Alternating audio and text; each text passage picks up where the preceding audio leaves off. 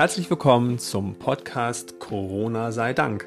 Wir begleiten euch mit Zuversicht durch die Krise und hinten wieder raus, geleitet von den Werten Offenheit, Ehrlichkeit, Mitgefühl und Liebe. Ich bin Sascha Neumann. Und ich bin Ralf Giesen.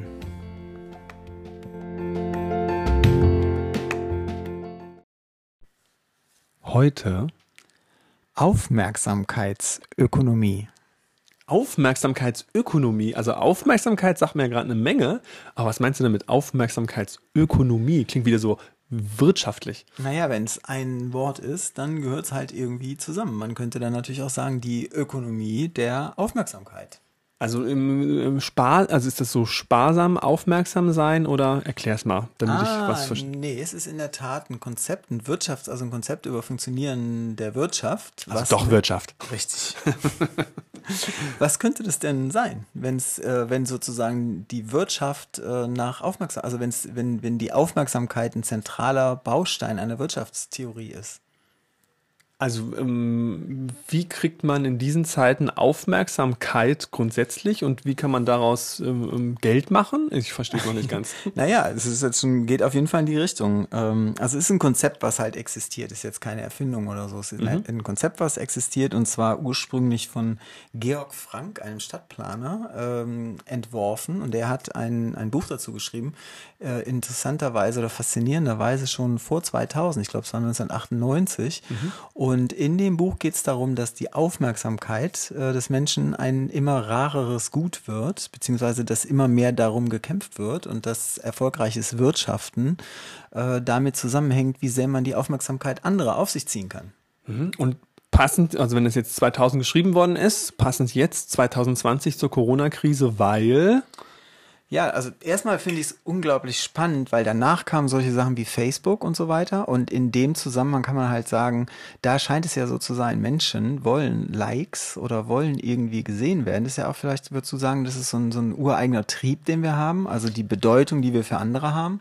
Ja, ich meine, das ist ja so ein ganz altes Konzept, ähm, die Anerkennung äh, von außen kriegen und so. Und wenn wir jetzt zum NLP gucken, das Thema des Ankerns, also das heißt, du likest etwas und du willst dann Aufmerksamkeit haben und so, das ist dann, da ist dieses eine kleine Zentrum in deinem Hirn, was es irgendwie geil findet ähm, und befriedigt wird, wenn du Likes bekommst. Also da verstehe ich das Wort Aufmerksamkeitsökonomie sofort. Mhm. Und darauf basiert das dann. Also ich meine, jetzt wäre für mich Facebook ein Klassiker für Aufmerksamkeitsökonomie. Genau. Und Facebook ist, guck mal, Facebook ist inzwischen schon ein Klassiker. Den gab es aber noch gar nicht. Okay. Oder Facebook gab es noch gar nicht, als er das Buch geschrieben hat. Okay. Und meiner Meinung nach kann man solche Tendenzen im Moment immer mehr erkennen. Und ist nicht sowas wie Populismus zum Beispiel auch einfach so geschuldet, ähm, dass man alles tut, um die Aufmerksamkeit zu bekommen? Ja, ähm, ähm, bin ich jetzt total dabei, aber jetzt ist noch nichts Positives für mich gerade. Also irgendwas, was irgendwie Nutzen bringt, weil das sehe ich natürlich auch. Aufmerksamkeitsökonomie äh, finde ich beim Populismus, finde ich bei Verschwörungstheorien, die wir jetzt gerade einen ganzen Haufen durch die Gegend fliegen haben und genauso gut auch bei Facebook als Beispiel. Also könnte man vielleicht so sagen, äh, durch diese Menge an News, die wir eigentlich haben, nicht unbedingt wirklich zielgerichtete Informationen, aber durch diese ganzen Infos, die man überall hat. Also alle versuchen in irgendeiner Form unsere Aufmerksamkeit zu bekommen. Genau. Das Prinzip von Werbung ja letztendlich auch. Ja. Naja, die Werbepsychologie arbeitet ja damit, äh, mit dem Prinzip. Also wenn wir jetzt hier allein schon äh, unser iPhone anfassen, also auch das ist ja dann eine Aufmerksamkeitsökonomie. Wie, Und ein Ankern. Ja, wie muss ich dieses Handy eigentlich gestalten? Das ist ja, wir nennen das Ding ja immer Handschmeichler. Das fühlt sich dann so attraktiv an, ich will es gar nicht mehr loslassen, weil es sich so schön anfühlt. Ich merke das auch manchmal, dass ich zwischendurch da dran fasse, weil wir das einfach mögen. Also klar, Aufmerksamkeit bekommen ist gar nicht so leicht. Ja, und dann die ganzen Apps, die meine Aufmerksamkeit auf sich zu ziehen versuchen, alleine durch kleine rote Nummern oder weiße Nummern auf rotem Grund, die ja, genau. signalisieren, da gibt es irgendeine Reaktion oder so. Es fällt auch alles in den Bereich. Genau, und jetzt wäre die Frage, kann man dem widerstehen? Weil dieses Prinzip habe ich ja auch. Ich gucke auf mein Handy und sehe diese roten Punkte und die nerven mich ja ja. Also es ist ja für mich nicht mehr, ist keine, keine gute Gestalt mehr, sieht nicht schön aus, ich will die weghaben. abstellen. Ja, das, ja, genau, damit man sie nicht mehr sieht oder so etwas. ja.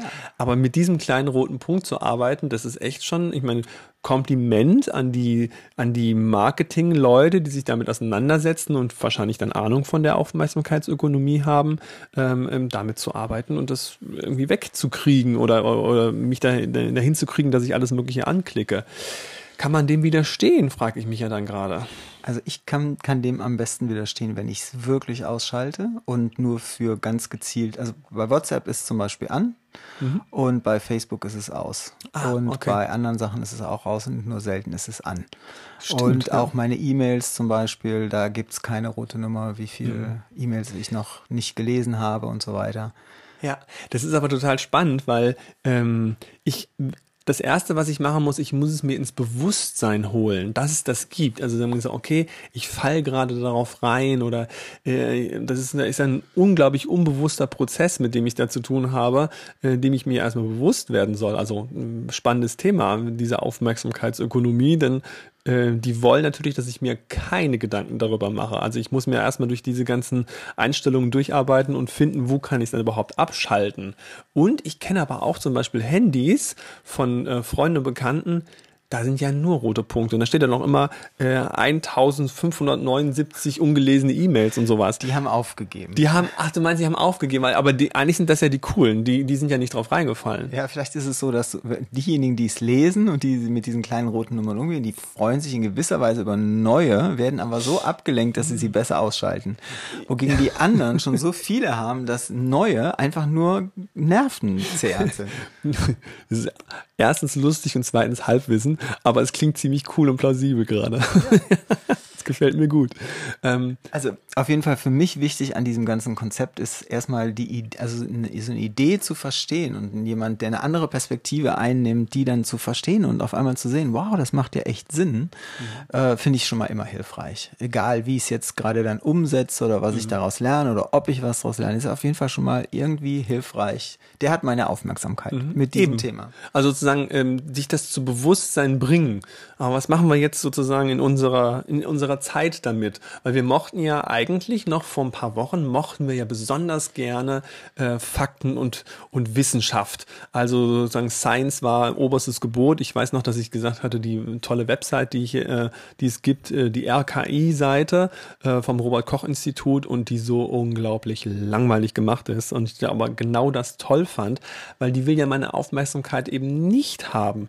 Die stellt einfach nur Fakten zur Verfügung auf einer nicht sehr attraktiven, nicht sehr besonderen Seite und ich gehe trotzdem immer noch jeden Tag drauf. Also das heißt, ähm, da muss ich mich ja bewusst entscheiden für. Spricht ja jetzt dann wieder für dich, dass du sozusagen diesem Trend erstmal nicht so einfach hinterherläufst. Bei dieser einen Seite, also ich will jetzt nicht sagen, dass ich es nur bei anderen Sachen hinkriege, aber da interessiert mich einfach die Wissenschaft.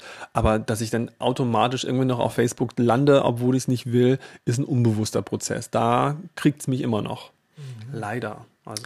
Nein, du hast ja gerade die Fakten genannt und wir Ja. können ja noch ein paar Fakten einstreuen, denn eins ist zum Beispiel im Sinne der Aufmerksamkeitsökonomie ist dann ein, ähm, also der, die Währung, Geldwährung beispielsweise, wird dann zum Teil zumindest ersetzt durch Aufmerksamkeit, die man an Reichweite festmachen kann. Also Follower zum Beispiel wäre ja auch äh, im Sinne von Aufmerksamkeitsökonomie sind die sogenannten Follower. Wie viele Follower hat man? Äh, wer, wer, wie eine Währung, wer sozusagen äh, hat Wert an sich, die Zahl der Follower, weil die Hat es ja dann auch, ne? Bei YouTube ist es doch, glaube ich, so, ne? Also je größer die Reichweite, umso eher kannst du Werbung platzieren. Äh, also ich glaube, das äh, kann ja in Geld, also Reichweite und Aufmerksamkeit kann in Geld umgerechnet werden. Ja, man sieht ja auch daran, dass solche Dinge wertgeschätzt werden von bestimmten Leuten dann. Äh, ich meine, wir freuen uns ja auch über Follower, ist ja nicht so. Wir freuen uns ja auch, wenn unser Podcast gehört wird. Man hat eine bestimmte Reichweite und die, äh, Reichweite und die hat einen bestimmten Wert dann. Pur Aufmerksamkeitsökonomie. Ja, hart, aber ne, wenn wir sonst immer damit arbeiten zu sagen, okay, Hauptsache du kriegst Anerkennung von dir selbst und das ist so ein bisschen ambivalent gerade. Wobei ich auch sagen kann, ich genieße es mit dir, einen Podcast zu machen und wenn du jetzt sagst, nur wir, es hört jetzt irgendwie kaum einer oder sowas, würde ich was vermissen, weil ich, mir macht halt Spaß mit dir das zu machen.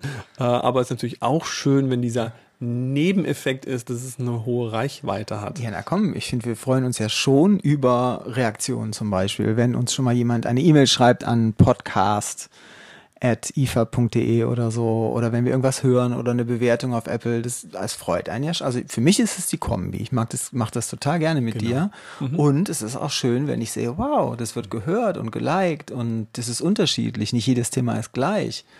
Also halten wir fest, Aufmerksamkeit und Acht, Anerkennung von anderen Menschen ist auch was Schönes. Wir können es nicht wegdenken. Es ist einfach so. Ich mag ja diesen, äh, diesen Spruch von Katie, äh, Lieber Gott, bewahre mich vor dem Wunsch nach Liebe, Anerkennung und Aufmerksamkeit und Bestätigung, glaube ich. Genau, fängt an mit, wenn ich ein Gebet hätte, wenn dann wäre es das folgende. Und ja, genau. Der Satz, den du gerade gesagt hast. Und bewahre mich vor dem Wunsch danach. Und da genieße ich dann ja immer so dieses, ja, bewahre mich vor dem Wunsch danach.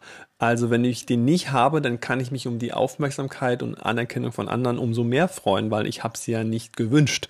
Ähm, das ist ja das Wichtige. Aber haben ja, wollen wir sie manchmal alle irgendwie. Wenn man sich genau anhört, dann ist es ja auch so, dass die Anerkennung zu bekommen nicht das Problem ist. Das Problem ist, wenn ich mehr haben will, als ich bekomme.